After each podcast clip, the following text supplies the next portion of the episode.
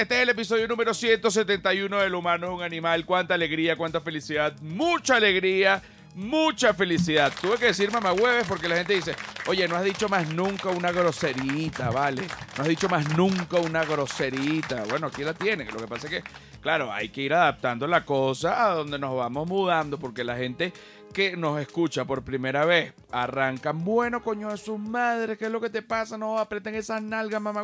La gente dice, bueno, pero ¿qué coño de madre es esto? No digo esto ahí nada más nunca. Entonces la idea es no empezar, coño, tan de una y vamos apretando poco a poco. ¿Quiénes producen este espacio? Arroba Flor de Pelo Piso. Arroba Flor de Pelo Piso. ¿Quién es esa gente? La gente que es un aplauso. Arroba La Sordera. ¿Quién es esa gente? La gente que es otro aplauso. Arroba Feria del Marketing. ¿Quién es esa gente? La gente que es otro aplauso. Y arroba José R. Guzmán que no lo produzco, pero que lo hago y que soy yo y que me pueden conseguir en todos lados como arroba José R. Guzmán. Menos en Patreon, que en Patreon es el nombre completo, José Rafael Guzmán. Que además hay una cantidad de material ahorita ridícula. Mira, quítame, quítame, quítame esa música infernal, por favor, te lo pido para, para, bueno, bueno, para comenzar este día divino, una changuita primero. Bueno, claro que sí, la gente en Discord está completamente descontrolada y están totalmente animadas. Me gusta mucho que el Discord está agarrando candela, se le está prendiendo el tizón. Bueno, voy con la noticia con la que quiero abrir el, digamos, el celofán de este episodio y es una noticia que además es mentira. Es una noticia que decidió ser, que, que resultó ser una noticia falsa, era una noticia en tono de comedia y, fue una noticia de mentira.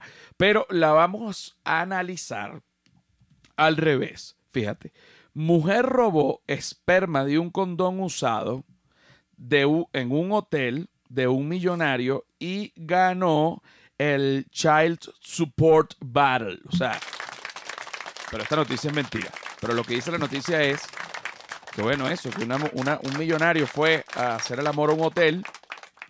Obviamente, luego hacer el amor se quita el preservativo, hay semen en ese preservativo, él bota ese preservativo con su semen allí que también tengo otro amigo que siempre me dice, mira, hay que tener cuidado y uno no puede dejar los preservativos con el semen allí porque puede venir alguien malintencionado y te hace una brujería. O sea, él lo lanza para el lado de la brujería.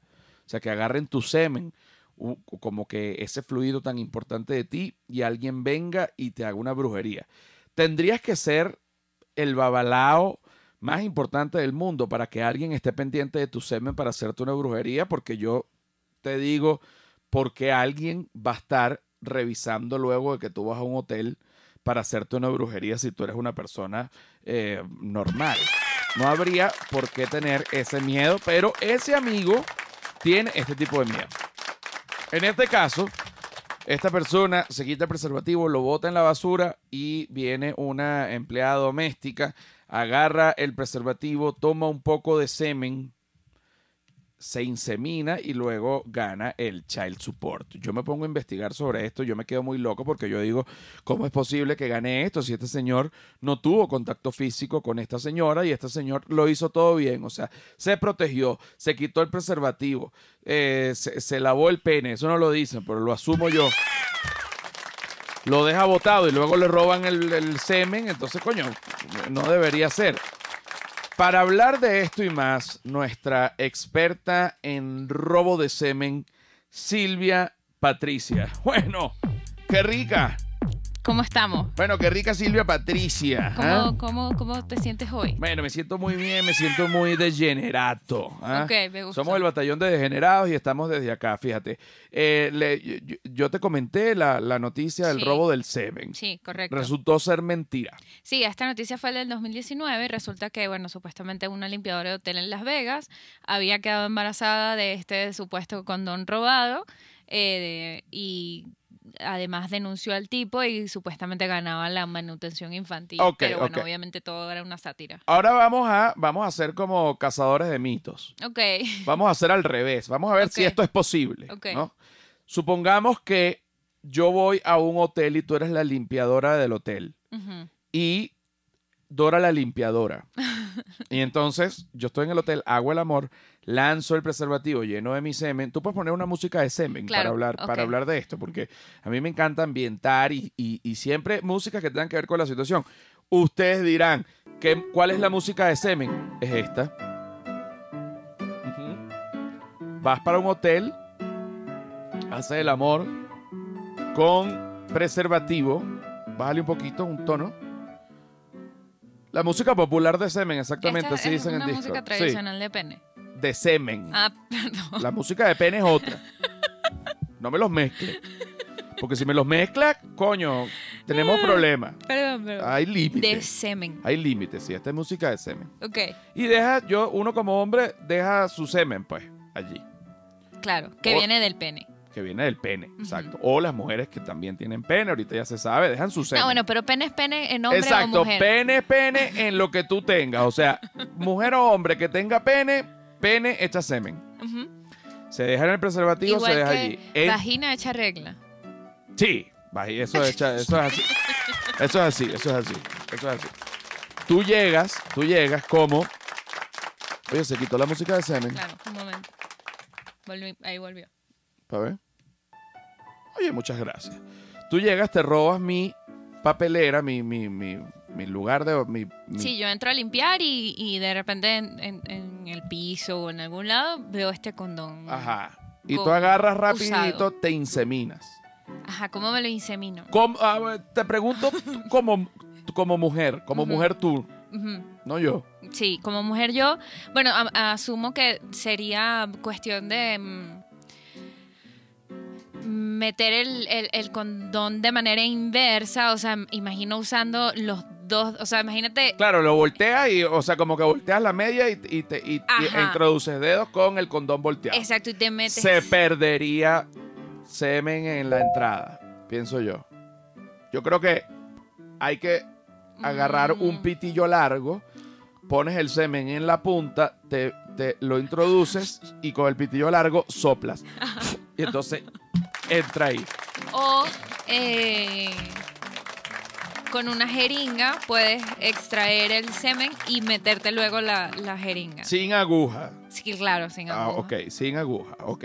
O puedes agarrar como de estas mangas pasteleras También, con las que se le pone el, adorno a los pasteles, a las Sí. tortas, sí. la llenas de semen hasta arriba. Tendría que ser como 35 hombres más. Y con eso también te insemina. Pero ¿qué pasa? Ahí ya es como una ruleta rusa. Sí, la verdad es que... No sabes, ya cuando hay varios sémenes, no Bueno. sabes de quién es el semen. Bueno, pero igual sí, sí. Hay un juego, hay un juego. Ajá. que la gente paga en las altas esferas de la sociedad, la gente que domina el mundo, los grandes masones, esta gente. Hay un juego que es que es un duelo a semen. O sea, por ejemplo, viene una persona y le dice, yo te quiero retar a semen. ¿Cómo es eso? Yo me saco el semen, esta persona se saca el semen, meten estos dos sémenes en un tubo de ensayo, lo baten e inseminan una mujer que ya tienen lista a puro billete. Esa mujer va a tener un bebé y gana de quien sea el bebé. Eso le hacen un, un Un estudio estudio de gen- ADN. genético. Entonces mi semen fue mejor que el tuyo. He ganado todos los retos de semen. Todo esto es mentira. Obviamente. obviamente. Obviamente. Lo, pero, pero yo te, pero yo te, te he engañado varias veces. Sí. Pero yo ahorita sabía que no te estaba engañando. Pero la gente que está oyendo esto, sí, sí cayó. Sí cayó. No, pero es que ya yo no puedo caer más en estas mentiras. bueno, pero son mentiras que pasan en el momento como para el entretenimiento y yo aclaro si son mentiras o son verdad. ¿Cuáles fueron mentiras y cuáles fueron verdad hasta ahora? Ustedes nunca lo sabrán. Nunca lo sabremos. Eso sí, nunca lo sabrán. Ahora, supongamos que tú quieras robar mi semen. Exacto. Ah, ah, se aplicó alguna de estas técnicas que ya se conversaron. Sí, ¿Cuánto dura el espermatozoide vivo? Porque también depende de, Claro. de- el... Si, por ejemplo, uno bota el, el semen, tiene dos horas de botado, semen está fresco. Tiene Bueno. seis horas, el semen ya está mareado, está ahogado. o también cómo conservar semen. Primero, ¿cuánto dura el semen, el, el espermatozoide vivo? Bueno, tiene una, un, un estimado de vida o de, o de activo de 72 horas. 72 horas, o sea, Después de la eyaculación, 72 horas después, todavía ese espermatozoide está activo. en condiciones. Sí. O sea, no es que tú lo vas a poner, lo vas a tirar en la calle y va a estar vivo, se, se te muere. ¿Cómo? Búscame ahí cómo conservar semen. No, si lo congelas, literalmente. O sea, si hacen... hacen- Ya tú lo buscaste. Sí, aquí lo mencionan justamente. Para Puede ver. durar hasta años. O sea, si tú congelas el semen, eh, cuando se descongela, los espermatozoides empiezan a nadar de nuevo. Mm, No, bueno, no, esto no lo tengo muy claro. Por eso, pero eso es lo que hay que tener claro. Porque imagínate, si yo entonces congelo todo mi semen y me lo daña. Si hay alguien, entonces oye esto. No, bueno, pero es, es que eso, es un- eso ya es un método de, de- que se practica. O sea, se supone que tú puedes con- con- congelar tus óvulos o congelar tu esperma para luego, ¿sabes? En unos 10 años decir, vas y lo buscas y dices, bueno, ahora yo quiero ser papá ahorita y tienes esto, esto, este esperma ya guardada ah, por tanto. Búscate un teléfono de una clínica. Ok. Búscate un teléfono de una clínica a donde se pueda llamar eh, para ir buscando esta información. Porque y también quisiera saber cuánto cuesta esto y cómo es el proceso de congelar el, el- el semen o el esperma, ¿no? Esto y mucho más en este episodio de El humano es un animal, que es el episodio número 171. Quítame la música de semen mientras volvemos, mientras volvemos, mientras volvemos. Ok. Acá vamos a ir, fíjate que la gente de, de Discord está completamente descontrolada. Dice, bueno, pobre Silvia, la experta en todo, la popular música de semen. Esa justamente es la popular música de semen, el semen music. Eh, es una música que se pone mientras esperas en el carro para entrar en un motel. Oye, no lo sé, porque cuando entras, eh, eh, vas a entrar a un motel, me imagino, no tienes una música como de motel. Si estás en tu carro, tienes una música como de carro, no, no música de, mo- de motel. Pregunta degenerada. ¿Cuál fue la ciudad de la gira? Ya tengo pasaporte tour. ¿Dónde comiste más bueno y qué comiste? Mira, Málaga, que comí unas espetas de sardina divinas y aquello fue eh, con sal marina. Y comí también en Valencia una ensalada que es con tomate, atún, aceite de oliva. Ok, estamos llamando ya a la clínica de Fertilitati. Clínica de Fertilitati. Aquí estamos. Lo vamos a lograr y. Lo vamos a lograr y. Pero yo sé que tengo que. Consultorio médico, buenas tardes. Hola, buen día. Ah, es- estoy. em, qu- quiero buscar. eh, hablo un poco raro porque soy italiano. Ok, Ok. Quiero buscar un poco de informaciones acerca de am, la congelar eh, óvulo de mi esposa y, eh, y, por ejemplo, congelar espermatozoide mío. Claro, con mucho gusto. Ne- Necesita hacer una cita de primera vez. La cita tiene un costo de 1.500. Las citas son de lunes de 9 de la mañana a 12 del día y viernes de 5 de la tarde a 8 de la noche. Jueves y viernes de 5 a 8 de la noche. ¿Qué día le gustaría? Ok, pa- pero esto es clínica de fertilidad. Sí, es una clínica especializada en lo que usted necesita. Porque es, eh, creo yo que es mi esposa que no puede tener el am, eh, hijo y quisiera saber si ustedes pueden diagnosticar eh, la, Claro. si es ella o yo. Claro que sí, el mismo día que venga a su cita, el doctor le va a dar el diagnóstico tanto a usted como al, al de su esposa. O que también tengo una de otro matrimonio, tengo una hija, 19 años, también quiero congelarle. ¿Se- Ajá. ¿Puedo llevarle? Sí, claro, claro que sí, Quiero congelarle a, tu- a toda mi familia, porque uno no sabe. claro, claro, claro, Amore, claro. pregunta cómo mantiene el óvulo vivo. Que mi esposa quiere preguntarle que cómo mantiene el óvulo vivo cuando está congelado. O eso se lo dicen en la... Ah, claro. Eh, en su primera consulta les va a dar toda la explicación el doctor que ustedes este, necesiten. Ah, porque ella es del, del, del campo y me dice, el óvulo se puede morir Claro, con sí, el frío. todo, toda la información se la da el doctor el día que vengan a su cita. Tengo lugar para el lunes 14 a las 10 de la mañana. ¿Le parece bien? Lunes 14 a las 10 de la mañana. Ese día tengo la primera comunión de un sobrino, eh, que prefiero a la, a la, en la tarde. ¿A qué hora es la primera comunión? A las 9 de la mañana, pero no creo que usted No, no, no, sabe. no se, no se puede. Entonces sería el, el jueves 17, ¿le parece bien? A las 7 de la noche. El jueves 17 a las 7 de la noche. A O el viernes 18 a las 6. El viernes 18 con el mismo sobrino tengo cumpleaños. Eh, eh, Tiene eh, mucho festejo. es casualidad, pero, pero, pero el, el, Si gusta, sería el sábado 19. el sábado 19 a la 11 de la mañana. a las 11 de la mañana. Ese, ese día tengo que dar la muestra de, de, de esperma. ¿Sí? Sí, claro. ¿Y eh, esa muestra puedo sacarla yo o es con agujas? Este, no, no, no. Aquí mismo usted la obtiene en, la- Ah. en el laboratorio. Ah, es que me pensaba que era con aguja, me daba un poco de miedo. Prefiero, Ay, no, no, no, no, de ninguna manera. prefiero la masturbación, obviamente. No, no, no, no. bueno, que- quedamos, me repite la fecha para anotar. Sábado 19 a las 10 y media de la mañana. Sábado 19, 10 y media de la mañana. ¿Cuál es el nombre de la paciente?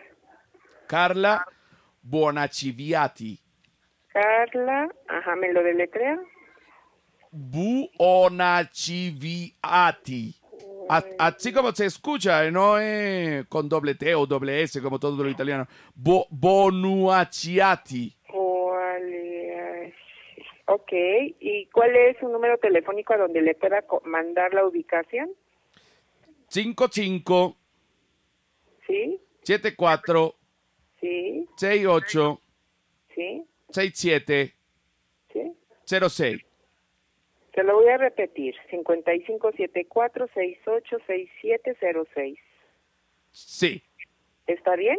sí. Ok, queda su cita para el sábado 19 a las 10 y media de la mañana y eh, nada Mi, más... mi- mi nombre, mi nombre es Gianfranco Bonuacciazzi.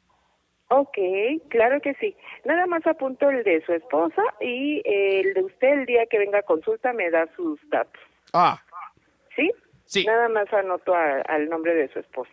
Ok. Y ahorita le mando la ubicación. Mo- Sí, mi nombre es Yolanda. muchas gracias, Yolandi. Pero sí anoté bien su número, ¿verdad? El cinco, sí le puedo mandar un cinco- mensajito. cinco, cinco, siete, cuatro, seis, ocho, seis, siete, cero, seis. Ok, bueno, entonces ahorita le mando la, la- los datos y nos vemos para el sábado 19, 10 y media. Chao, Yolandi. Claro que sí. Nos estamos viendo, gracias. Bueno, ustedes ya vieron cómo Me sería, sorprende cómo te pudiste acordar del mismo número y lo repetiste. sería la reproduzione dell'italiano. Y cuando el italiano no puede depositar el semen en lugares adecuati, tiene que buscar ayuda, asista en Ciudad de México, ciudad en Roma, Milano, cualquier ciudad del mundo. Claro, pero no nos ayudó con la duda. Bonuacicacci. Yo no, lo que no, lo que no podía, yo lo que no, lo que no podía era repetir el apellido, ¿vale? Pero menos mal que acá en Discord lo pusieron. Era Bu- Bunaciciviazzi, una locura. Y ella me, ella estaba un poco angustiada porque decía, bueno, lo cierto es que aquí dicen que el semen italiano sabe a pomodoro. Obviamente eso es mentira. ¿Qué te parece ese tipo de datos? Bueno, el- lo que sí es verdad es que eh, se conserva es un nitrógeno líquido por un tiempo indefinido. Y eso lo que, es lo que lo hace apto para la fecundación luego. Bonuacciazzi. Bo- Bonuacciazzi. Mira, escuchemos una co- eh, Yolandi, grazie. Sí, tiene toda la cosa. Grazie Ahora, mille. Grazie mille. ¿Qué te Ahora, pareció mi intervención desde lejos? me, me pareció bien. Tú sabes que a mí, a mí y, y quiero eh, comentarlo y quiero que la gente que está en Discord también se exprese al respecto. Silvia Patricia, eh, no era la intención de que ella estuviese en el, en el podcast, sino cosas pequeñas como una sección o, o una cosita. Y yo que ya llevo rato trabajando en radio y trabajando en podcast y sobre todo en parte, mucho más en parte de audio que de video, hay un momento donde ocurre la magia. Que uno está hablando y uno dice, la magia está ocurriendo y eso lo siente la gente que está en cabina y la gente que está afuera. La magia ocurre. Pero creo que todo está volviendo gracias que estamos aquí a la vez en la bestia. Es En la, espérate, vol- volvimos a la bestia. La bestia nos prende el tizón, nos alisa ese culo, nos pone locas, pirotécnicas, esenciales, evangélicas, lingüísticas. No, porque ahora siento que La magia yo he visto como te posee, por ejemplo, que tú, que tú de la nada, sin que nadie te mande, hables italiano desde el fondo y digas que, y yo, eso es la, el toque-toque, el fútbol del Barça de cuando estaba, coño, Ronaldinho, ¿vale? El toque-toque. No, bueno, pero todavía yo. No, bueno, pero estamos entrenando. no. Estamos entrenando, estamos entrenando, estamos entrenando. Mira, Mercadona. ¿Qué es Mercadona? ¿Qué es Mercadona? Yo, Mercadona es una red de mercados, no sé si llamarlo red, pero una red, porque más bien red es cuando uno dice narcotráfico. No, pero- es pero- una o, o si eres pescador, uno dice una red. franquicia. Pero es como una, una, Franquicia de mercado. una franquicia de mercados Sí, españoles. como puede ser aquí en México su mesa, Superama. Pero es si grande, porque en el Mercadona hay de todo. Si Mercadona quiere patrocinar acá, No, y igualito su mesa, también. Y su mesa también. ¿Cuánto vamos lados. su mesa? O sea, yo quiero aquí que los, bueno, los, los que nos escuchan, que están aquí en México, ¿cuántas veces van al supermercado al día?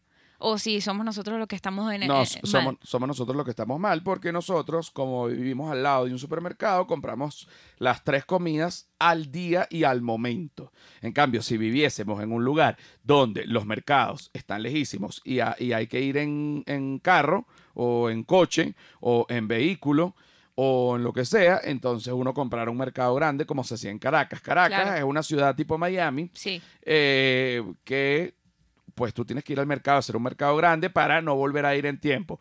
La zona donde vivimos, nosotros y mucha gente, en Ciudad de México, es una zona que permite vivir a pie o en bicicleta, por lo que tú puedes hacer el mercado al momento que vas a comer y todo el tiempo la comida está fresca. No tendría sentido hacer un mercado grande si lo puedes comprar cada día. Ahora, que da ladilla, da la di ya.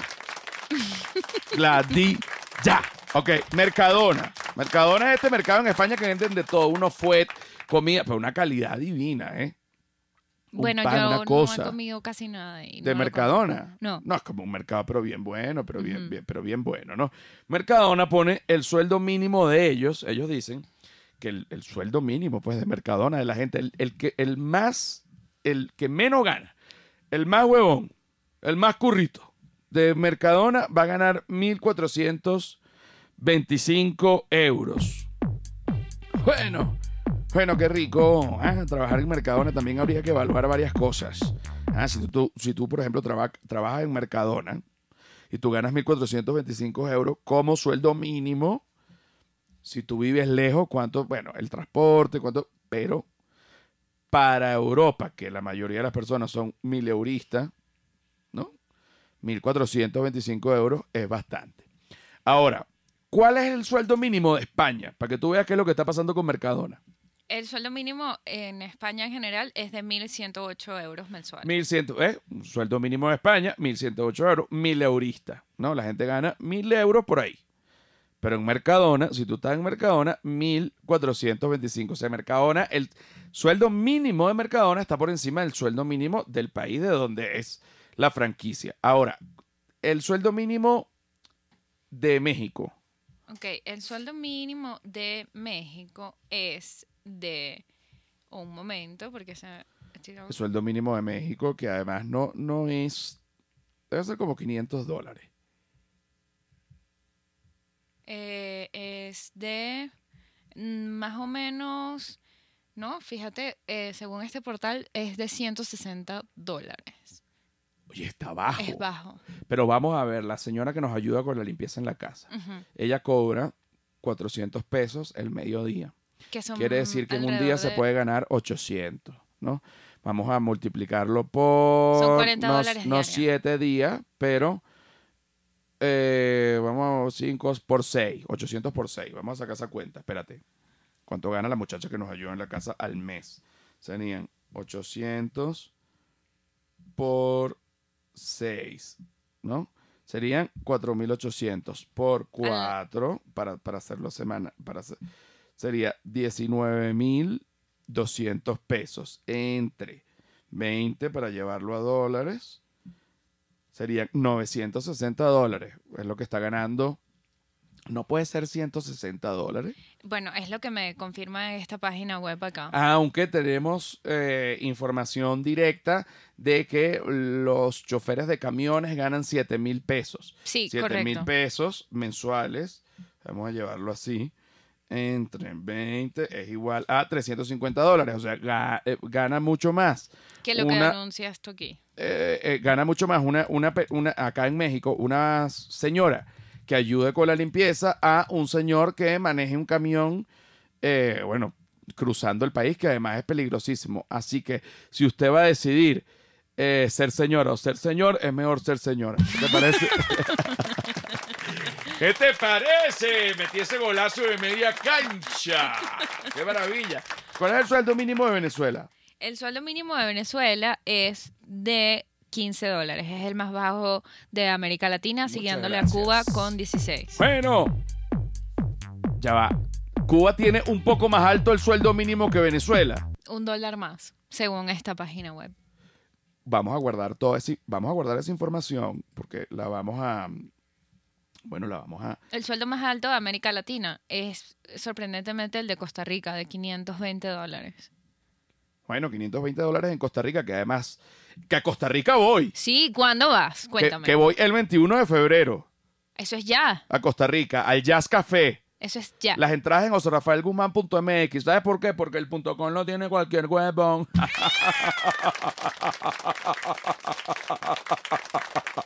Que gasten ese sueldo mínimo en el Oye, show, que gasten pues. ese sueldo mínimo. Ya sabemos que en Costa Rica, que además, yo no sé si alguno de ustedes que está oyendo esto en este momento sabe quién es MacGyver. ¿Tú sabes quién es MacGyver? No. Bueno, un tipo que resolviera como. Había una serie se llamaba MacGyver, pero en español le decían MacGyver, Ah, MacGyver. el conozco. audaz. Sí. Y entonces, bueno, yo veía eso con mi papá, yo gozaba. Ese actor. MacGyver, MacGyver, se retiró y hoy día vive en Costa Rica.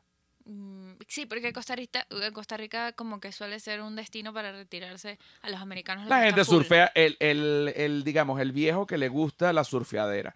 Porque el viejo que le gusta el cannabis, la comedera y la jodedera y el vino se puede ir para Tenerife. Está tranquilo, que es él como un viejo ya que quiere estar tranquilo, tranquilo. Bueno, pero a lo mejor Costa Rica como es tema caribe, ¿sabes? Más calentito. Más calentito, que es el tema caribe, que ya te digo. No, lo que ya te digo es que si usted quiere de verdad ganar bien, por eso que los periquitos argentinos también se están, se están yendo para España, para trabajar en Mercadona, los periquitos argentinos, porque en Mercadona el sueldo mínimo es de 1.425 y uno como periquillo, vamos que, que vamos, que nosotros como españoles también recibimos a los periquillos, pero hasta cierto punto, porque luego los matamos a tiros. Terrible, sigue pasando eso. En Bulgaria eh, tienen el sueldo mm, eh, más bajo de toda Europa, eh, de 332 euros. Ok, mira, mujer sufrió acoso sexual en el metaverso, pero en eso vamos a hablar en la siguiente parte. Vamos a hablar en el, en el negro número 2. Ok. Ok, el negro número 2 en la siguiente parte, no es que el negro, no negro que número es 1. algo como Es- que... En la parte número 2, bueno, ya venimos, mis mariques, becchios. Bueno, mis divinos, qué rico. Este episodio número 171 de Lo Humano un Animal. Cuánta alegría, cuánta felicidad, mucha, no joda. Mira, cómo se ve que está mejorando el podcast en todos los sentidos, en contenido, en tiempo, en calidad, en audio. Y eh, ta- se le puede subir un poquito eh, ¿A tu micrófono? A mi micrófono, en, en- en audio y también, por supuesto, en video. No joda, me muero de la felicidad, los amo. Gracias por estar acá desde que este podcast era una real cagada hasta ahorita. Y no, porque hay que Nunca decir. fue una real cagada. Nunca fue, pero fue al principio raro para la no, gente. todo, todo el com- todos comienzos son No, difíciles. sobre todo si uno viene con una propuesta distinta y no la maricada de todo el mundo. Bueno, y entonces, Oh, ¿qué es lo que te bueno. pasa? Mira, voy a estar, voy a estar con mi stand-up comedy sin robar a nadie el 21 de febrero en San José de Costa Rica, el 6 de marzo en Santiago de Chile, que ya está agotada. Las dos funciones de las dos y de las ocho está agotada. Exacto, una a las 2 y el 6 de marzo a las 8 también está agotada. El 9 de marzo en Concepción, En, en Chile también. Que el die- casi también está agotado. Si no están, no han comprado, aprieten ahí. Quedan pocas, pero todavía no está agotada, pero quedan pocas. 10 de marzo en Valparaíso, el 13 de marzo en Lima, Perú, el 24 de marzo en Córdoba, el 25 de marzo en Buenos Aires, el 27 de marzo en Neuquén, que de verdad quiero que estén. El 2 de abril en Montevideo, el 8 de abril en Sao Paulo y bueno, eh, la República Dominicana, eh, mentira, eh, Panamá es el 19 de julio, que se tuvo que, que- que mover y la de República Dominicana también se está moviendo. Así que bueno, ya les voy a informar la fecha. Nos vemos en todos estos lados. Entras en joserafaelguzmán.mx porque el punto .com lo tiene cualquier huevón, ya yo te dije. Mira, te voy a decir una cosa. Eh, aquí la gente le pedí que me dijera unas, que me hiciera unas preguntas. Y entonces eh, acá, ¿no? Ponen unas preguntas más raras. ¿Qué prefieres? ¿Pestañas en las uñas o uñas en las pestañas? En el caso de, que, de, de tomar seria esta pregunta. Preferiría pestañas en las uñas. ¿Por qué? Porque uno se las corta con una tijerita, al igual como se corta la uña, no hay ningún problema. En cambio, si uno tuviera uñas en las pestañas, entonces, coño, el párpado con la uña larga. No, es que no, prefiero no ir porque tengo la uña larga del párpado. Te la ven. O si el pene tuviese uña, como un dedo. Con su uretra y todo, pero con uña. Entonces, y que no, Uñas fuera de los dedos es horrible. no, iba a tirar y estaba con la chama, estábamos a punto de coger, pero que va, tenía la uña del, del pene larga. La uña del pene es terrible. Aquí pone otra gente, ano peludo o ano depilado. Pone culo peludo o culo pelado, pero, o culo depilado. Pero bueno, lo digo, no, no vaya a ser que YouTube no sé qué cosa. Mira, no, lo tengo peludo, solo que lo tengo rubio. Entonces, cuando algo es peludo y rubio, se ve menos. Tampoco es tan peludo, es peludo lo necesario. O sea, no es una cosa así tan, tan, tan peluda. Aquí dice, es verdad que eres el saga la Finakis de Latinoamérica. Él es el José Rafael Guzmán gringo, ¿qué te parece? Mira, em, y de resto, nada, que qué risa, que qué vacila, que qué gozadera, que qué mamadera de, de culo. Mira, acá tenemos, acá tenemos seis razones para ir por algo. Cuando tú, cuando tú quieres ir por algo. O sea, por ejemplo, para que la gente entienda el, el contexto. Cuando tú dices, oye, yo quisiera montar una zapatería, a mí me gusta. Pero, oye, ¿será que la monto o no la monto? ¿Por qué la debería montar? Aquí están seis razones por las que deberías hacer todo. O sea, en estas seis razones tú te apoyas y tú haces todo lo que se te dé la gana. Tú tienes una... Menos matar a alguien. Menos matar a alguien, no, menos matar a alguien. Pero, pero tú tienes una música como de seis razones por las que debería hacer cualquier cosa. Ok, voy a soltar esta a ver qué te parece. A ver.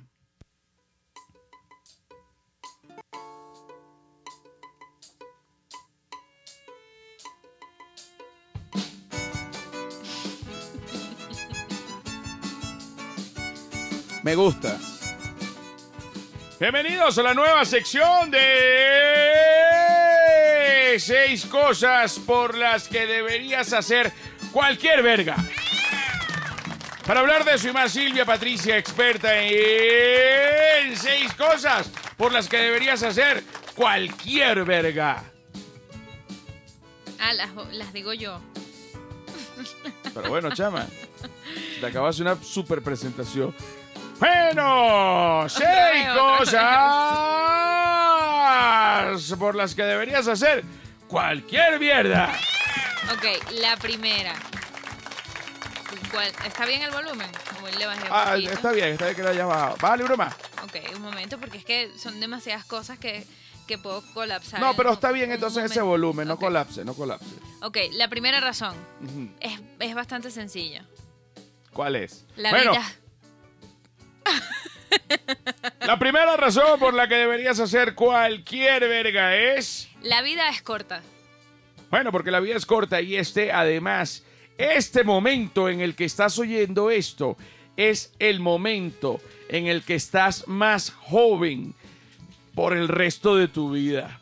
Así que bueno, échale bola, échale bola, no te me aguabonería. Ok, la segunda razón por la que deberías hacer lo que quieres hacer es. Bueno, porque o es todo o es nada. O vas por todo o vas por nada. Bueno, es como igualito en el sexo. Vas por todo o no hagas nada. Porque si tu novio no te mame el culo, bueno, para eso que no va mame. Ya, bueno, Bad Bunny lo decía. Clarito, clarito, clarito, manito Stone, ¿ah? Ok, la tercera razón es. ¿Qué importa lo que piensen los demás? Bueno, a veces importa un poco lo que piensan los demás, dependiendo, pero al final, bueno, ese culo es tuyo. Y usted, bueno, se lo regala a quien se le dé la gana. Dígalo ahí, Julieta. La cuarta. Tú eres lo suficientemente fuerte para cualquier cosa. La cuarta razón para hacer cualquier verga, bueno, es porque tú eres lo suficientemente fuerte para hacer cualquier cosa. Y eso es así porque entonces si no, hubiesen otros refranes como por ejemplo, todo es posible si uno lo quiere. Bueno, uno puede llegar hasta donde, hasta donde, bueno, hasta donde uno quiera, hasta donde uno se lo proponga. Ok, la otra es la quinta. Hacer lo que amas hace que todo sea mucho más posible. Bueno, hacer lo que amas hace que todo el mundo sea todo lo que uno sea más posible. ¿Era así? No, lo- o sea, hacer lo que amas eh, va a ser mucho más fácil lograrlo. O sea, si estás haciendo... No, si estás haciendo si lo que quieres amas. ser chef. Y tú amas ser chef. amas, Si quieres ser chef y tú amas ser chef, lo vas a lograr y vas a ser un buen chef.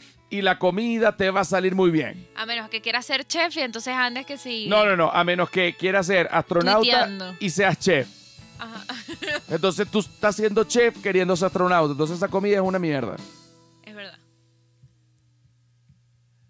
Aquí respondieron de la embajada de... No, párame un momento.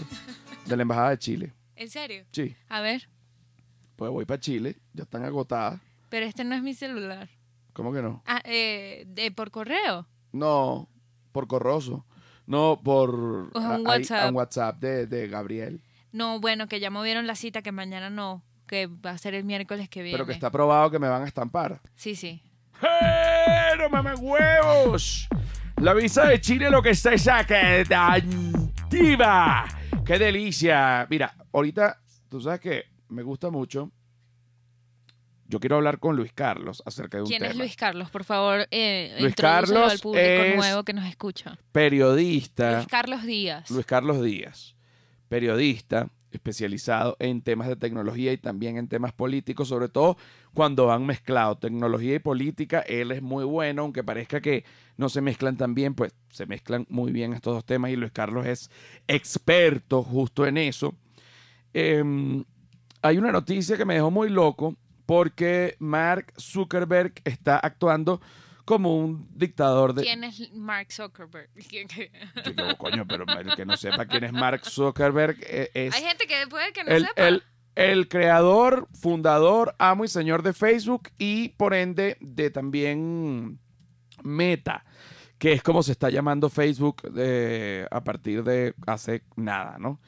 Eh, Luis Carlos Díaz es experto en todos estos temas y a mí me llamó muchísimo la atención un titular que decía eh, torturó y abusó sexualmente a un ladrón que intentó robar su tienda en Rusia. Bueno, ese no es el titular, pero ese titular también lo vamos a discutir. El titular es Mark Zuckerberg desafía a la Unión Europea y los amenaza con cerrar Instagram para Europa por no permitir la transferencia de datos a Meta o Facebook. Porque, ¿qué pasa? Las leyes de conservación de datos en Estados Unidos son completamente distintas a las leyes de conservación de datos en Europa.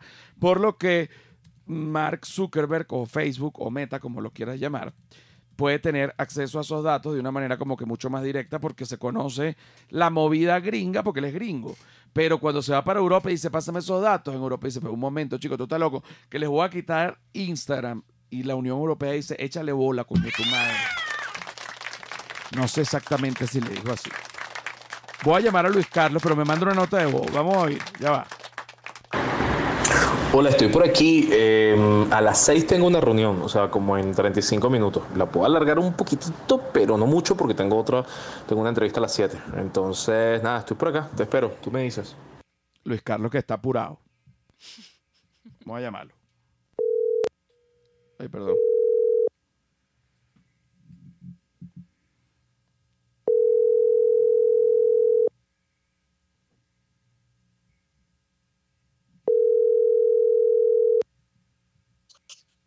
Buenas tardes. Luis Carlos Díaz, ¿cómo me le va?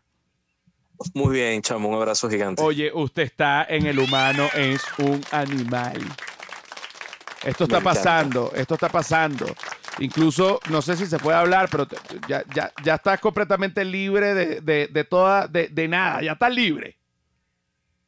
Lo que estoy es sin medidas cautelares, lo que significa que puedo hablar del caso, ya no me tengo que presentar en tribunales, puedo trabajar, antes no podía hacerlo libremente y puedo viajar, que es bueno para poder ver a mi familia y visitarte a ti. Te espero por acá por México. Eh, eh, ahorita también El Humano es un Animal está saliendo por La Bestia Radio, que es una emisora pues de rock mexicana y mexicanos que están oyendo El Humano es un Animal. Y este tipo de conversaciones y saludos entre venezolanos son comunes porque, bueno, eh, de repente uno lo meten preso, pasan unas cositas eh, y uno pues habla con completa normalidad de medidas cautelares y, y de casos y de cualquier tipo. Lo cierto es que es el código entre nosotros. Sí, señor. Y hay solidaridad también entre personas que han estado tras las rejas. Así que mi abrazo completo para ti. Abrazo completo. Mira, me quedé loco porque este, vi que retuiteaste y que respondiste este, un tweet que de la noticia que hablaba sobre que Mark Zuckerberg que estaba amenazando a la Unión Europea con quitarle Instagram si no le cedía los datos que él quería. Por favor, háblame de esto y ponme en contexto. Sí, esto hay que explicarlo porque resulta que no es un anuncio nuevo, no es de verdad una novedad, pero bueno, los medios están también en una línea de ver cómo le siguen dando a Facebook. Hay que explicarlo. Es una empresa global que tiene que irse adaptando a las distintas legislaciones y en este caso la de Estados Unidos funciona de una manera y la de Europa funciona de otra. Estamos hablando en este caso de la ley de protección de datos, la ley de resguarda de datos. Europa es muy avanzada, tiene unos estándares de derechos humanos más avanzados que los de Estados Unidos y en este caso la preservación de los datos personales, de nuestros datos, está mucho más cuidada en Europa. Esto es un punto importante, sobre todo tú estás en el contexto mexicano, que es un estado que ha violado la privacidad de defensores de derechos humanos, periodistas, ha, ha intervenido comunicaciones, o sea, es un estado que, que, ha mostrado violaciones acá, Venezuela también y otros, pero en, esta, en este asunto entre, entre resguardo europeo y resguardo norteamericano, Facebook tiene, Facebook como, como conglomerado, pues Facebook, Instagram, WhatsApp, tiene problemas porque si se adapta y cumple exactamente la norma estadounidense, en Europa no podría operar si se adapta exactamente a la europea, no, podría, no, no, no, estaría legal en Estados Unidos. Entonces,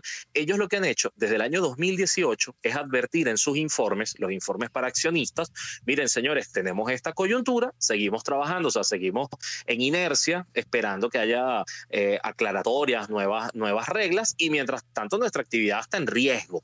No es que dijeron, señores de la Unión Europea, si no nos aceptan, nos vamos. Es que dicen, bueno, no podemos trabajar con estas condiciones.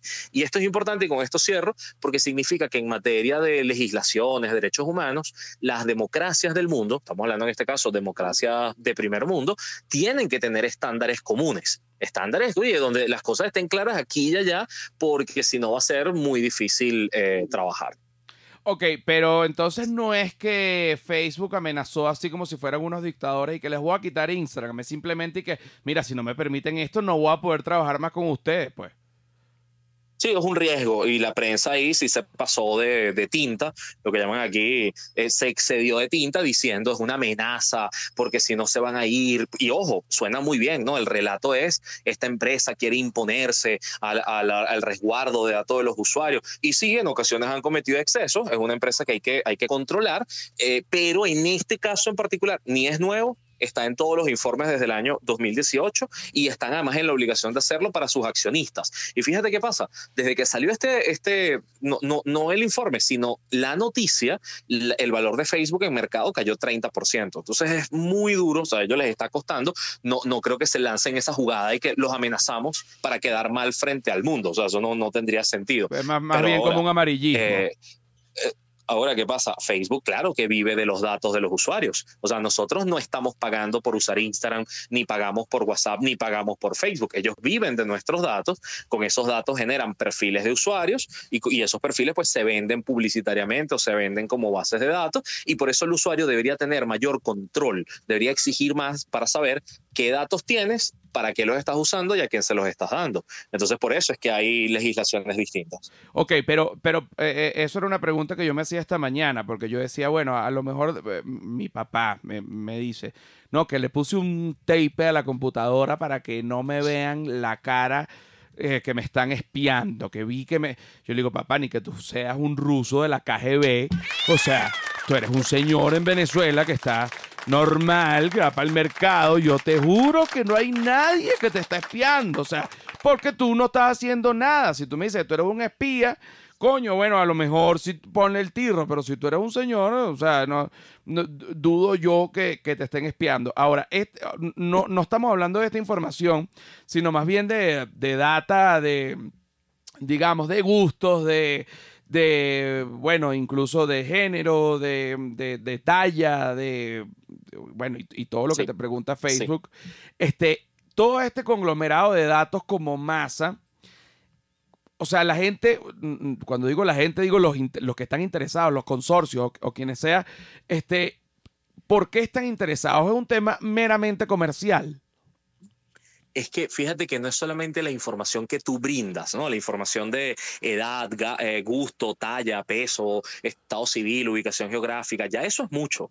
Pero es que además lo más importante es tu comportamiento. Ellos saben qué perfiles te gustan, a qué hora los revisas, cuánto tiempo los revisas. Quizás tú no le dejas ningún like a una exnovia, ¿no? Y entras a su perfil y no dejas like y nadie se entera. Pero Instagram sí, Instagram sabe cuántas veces entraste, cuánto, a qué foto le hiciste zoom, sabe cómo te comportas. Y con eso, y con eso, aunque tú no seas alguien de la KGB, aunque tu papá sea un señor retirado en su casa, ellos pueden ir construyendo perfiles, porque hay miles de señores retirados en su casa, miles de hombres entre 30 y 40 años en Ciudad de México que les interesa tal cosa, y con esa inteligencia sobre datos, pues claro que hay un, hay un beneficio comercial.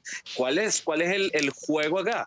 Que ellos tienen además como, vamos a pensar que una empresa global que tiene servidores distribuidos en el mundo, solamente por pasar datos de un país a otro, ¿sí? por tenerlo en la nube, disperso entre, distintas, entre distintos servidores, si pasan de un país a otro, ¿cómo estandarizan eso? Porque resulta que la pasas en Estados Unidos y violas la ley europea, y la pasas en Europa y violas la ley de Estados Unidos. Entonces, eh, es, una cosa meramente técnica para después entonces entrar en la discusión comercial, que es que sí, el, el gran, el, el gran producto, ¿sí? el, gran, la materia prima eh, de las redes es nuestra atención y nuestros datos, los datos que dejamos por comportamiento y por gusto.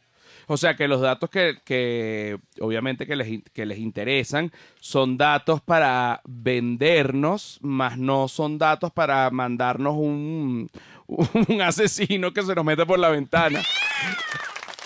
No, exacto, lo del asesino no, pero, pero el asunto de los perfiles sí, y ha quedado demostrado que para cosas de publicidad o propaganda política es sumamente útil, porque por ejemplo, para hacer campaña negra, campaña en contra de alguien, una campaña electoral, ¿no? Ya no necesitas mentirle a toda la población o hablarle mal de alguien a toda la población, sino que vas a buscar esos usuarios más vulnerables entonces buscas por grado académico, por gustos, por radicalidad política, por palabras que usa y le mientes a esos sectores de la población que son más vulnerables de caer en mentiras. Entonces eso es súper perverso, perverso y hay que frenarlo. Y se frena, bueno, con políticas públicas de protección de datos.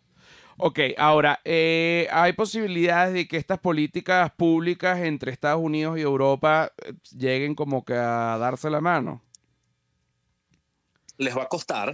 Ya se han suspendido dos procesos y por eso es que Facebook desde 2018 lo está reclamando, porque al final ellos son una empresa. ellos no hacen las leyes.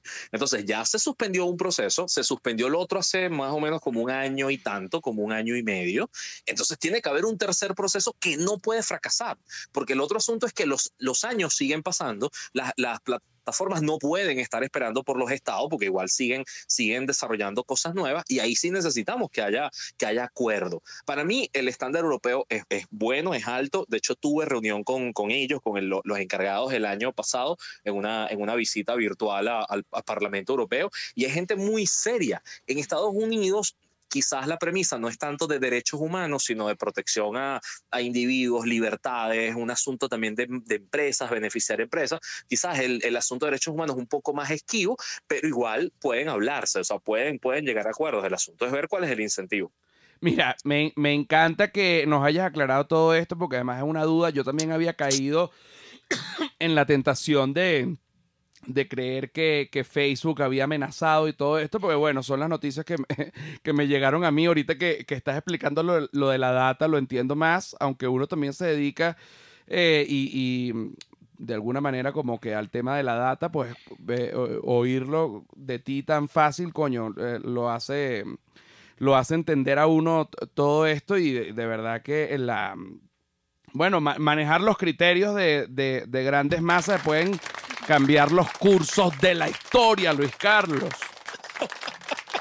Sí, y es mucho, es mucho poder en el mundo moderno. De hecho, hay una propuesta que es que las empresas privadas paguen impuestos por los datos. A mí me gusta un poco, porque es como que así evitas que una empresa acumule muchos datos. O sea, si usted quiere tener X y Y datos, pague tantos miles de dólares. Y si quiere tener X y Y datos de tantos millones de usuarios, entonces pague tantos millones de dólares. De manera que a las empresas no les sea como atractivo acumular tanta masa de data. Entonces, es un poco complicado, pero, pero también es para ponerle freno, porque si no, nuestra vida es cada vez más digital, estamos dejando todo un rastro de datos de todo tipo. Imagínate ahora que está incluso hasta los latidos de tu corazón están en la nube, o sea, cuántas veces al día, cuántos kilómetros recorres, qué dieta estás haciendo, hay mucho dato y no, y no he hablado todavía de lo bancario, de cuánto gastamos, en dónde consumimos. Entonces, eso hay que cuidarlo. Es, es inevitable, vamos a ser cada vez más digitales, pero hay que evitar que toda esa información, toda esa inteligencia caiga en malas manos. Mira, aquí hay, eh, hay gente que, coño, yo, yo te digo que a veces pienso,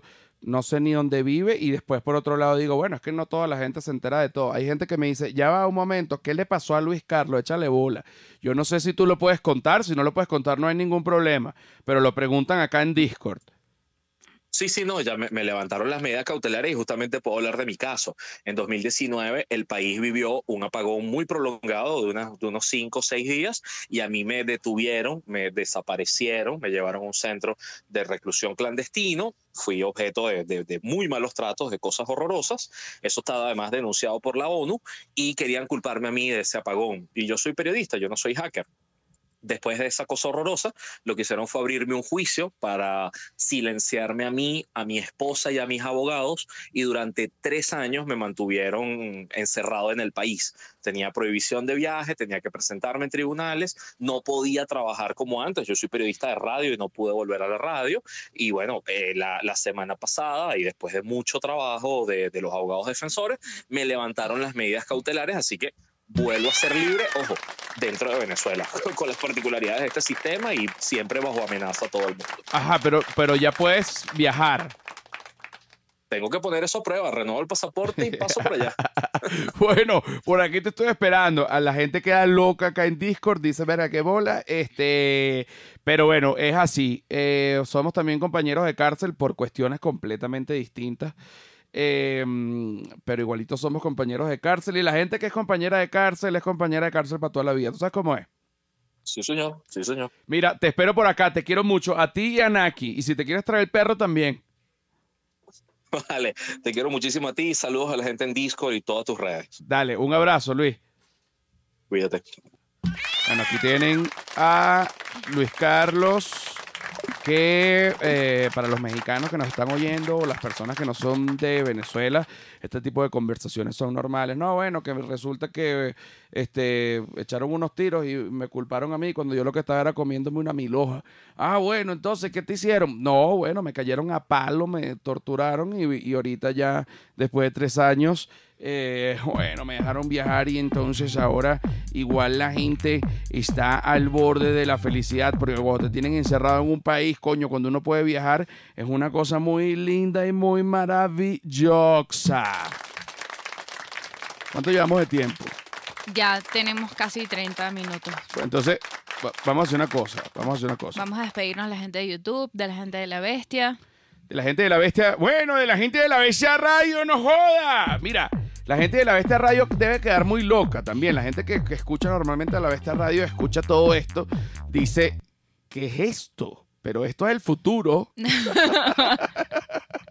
Este es el futuro. Pero este es el futuro, compañero. Mira, les digo adiós a la gente de YouTube. Les digo adiós, no adiós, les digo hasta el próximo episodio a la gente de YouTube. Próximo episodio a la gente de lavestiaradio.com, que los amo y los adoro. Cada vez son más mexicanos los que están viendo y escuchando lo humano es un animal. Yo sé que muchos quedan locos, otros les encanta. Como no pasa nada, los amo a toditos. Nos vemos ahorita en Patreon, en donde vamos a hablar de una rusa que abusó sexualmente, por, entre otras cosas, ¿no? Se metió, la rusa era dueña de una tienda y un ladrón se metió a robar, más vale que no. La rusa lo amarró, lo cogió. ¿De qué otra cosa vamos a hablar? Vamos a llamar a Manuel Ángel Redondo porque un tipo tuvo una pelea a causa de mayonesa y asesinó a una persona y lo condenaron a cadena perpetua. Y no, no, no, no vamos a poner en duda la decisión del juzgado, vamos a poner en duda más bien el motivo, o sea, si la mayonesa es tan importante como para matar a alguien o no. Y eso lo vamos a discutir con Manuel Ángel Redondo. Así que, bueno, nos vemos en Patreon. Los quiero YouTube. Ah, coño, por favor, denle like y suscríbanse, coñísimos de sus madres. Ya basta. Like y suscríbanse. Ya, basta, está. Ya basta. Bueno, nos vemos en Patreon. Pues. ¡Hola, Patreon!